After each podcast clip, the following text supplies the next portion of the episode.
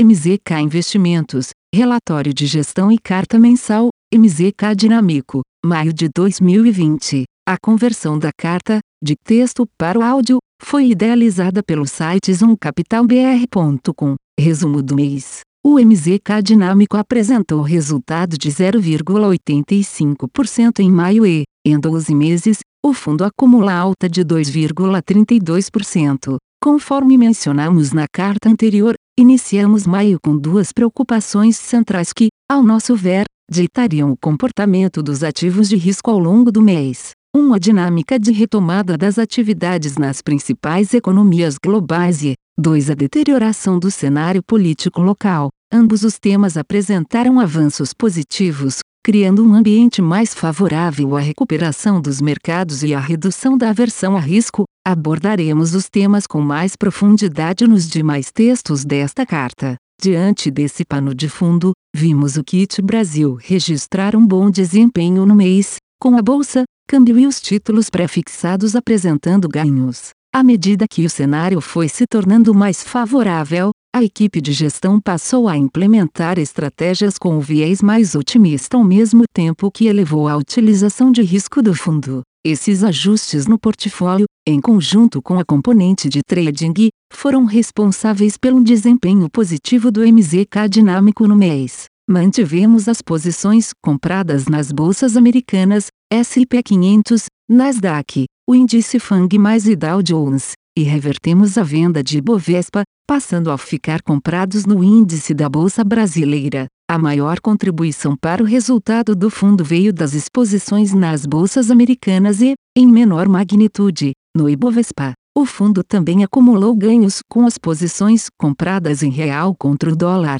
se beneficiando de aspectos técnicos do mercado de câmbio local e da desvalorização do dólar contra várias outras moedas de economias emergentes. Completando as principais contribuições positivas no mês, as posições vendidas nas taxas de juros, em especial, com vencimentos na região de janeiro de 2022, apresentaram ganhos, acompanhando a queda em praticamente toda a curva de juros. Pelo lado negativo, a estratégia envolvendo o mercado de cupom cambial trouxe perdas ao portfólio, assim como a exposição vendida na moeda sul-africana, ZAR, contra o dólar. Por fim, o book sistemático de prêmio de risco alternativo registrou resultado praticamente nulo, com os ganhos nas estratégias envolvendo commodities sendo neutralizados por perdas com os books de moedas e juros. Mercado local. Em maio, os novos casos de Covid-19 seguiram crescendo no Brasil, se espalhando agora pelo interior do país.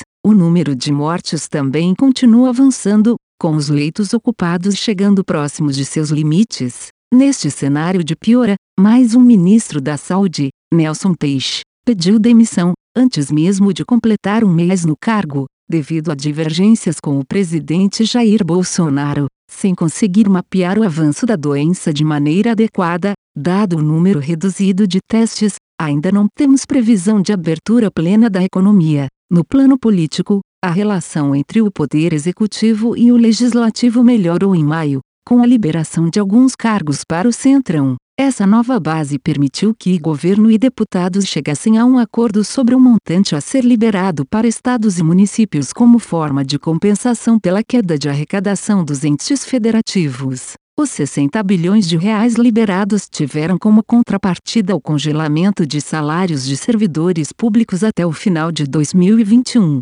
Já a relação entre o executivo e judiciário se deteriorou no mês. O governo tentou, em vão, coibir a divulgação do vídeo da reunião ministerial na qual o ex-ministro da Justiça, Sérgio Moro, acusava o presidente de interferência na Polícia Federal. Nas gravações, membros do executivo atacavam fortemente os ministros do STF. No final do mês, uma ação da Polícia Federal a pedido do STF no inquérito das fake news levou à ira do presidente contra os magistrados. Do lado da economia, o PIB do primeiro trimestre recuou 1,3% em relação ao último trimestre de 2019, e caminha para uma queda próxima a 10% no segundo trimestre. Do lado do emprego, a população ocupada recuou mais de 4 milhões em março e abril, sendo mais de um milhão em empregos com carteira assinada. Pelo lado positivo, as sondagens de confiança da FGV apresentaram melhora em relação a abril,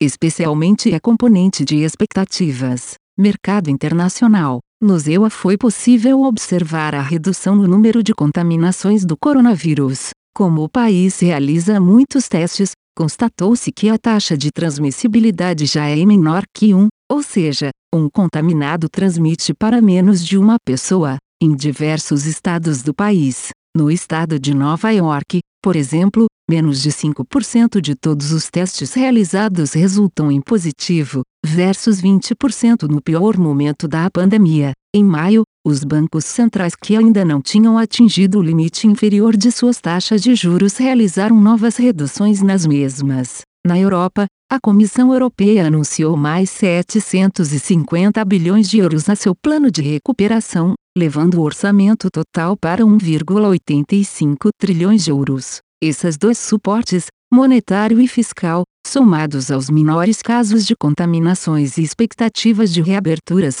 elevaram as confianças de consumidores e empresários no mês de maio, cujo reflexo foi a forte valorização das bolsas pelo mundo. Do lado geopolítico, o presidente Donald Trump escalou as críticas contra a China, tanto pela atuação do país na pandemia quanto pela interferência do governo chinês sobre a autonomia de Hong Kong. Apesar do aumento das tensões, ambas as partes mantiveram o cronograma da fase 1 do acordo comercial acertado em 2019. Perspectivas. No Brasil, sem avistar o fim da quarentena em um horizonte próximo, ainda não é possível afirmar que chegamos no fundo do poço em termos de crescimento. O número de casos cresce não apenas no Brasil, mas também nos países vizinhos de continente. O desemprego irá aumentar nos próximos meses por conta do alongamento da crise. Além disso, como reconhecido pelo governo, o crédito barato que exige a manutenção de empregos não está sendo utilizado pelos empresários.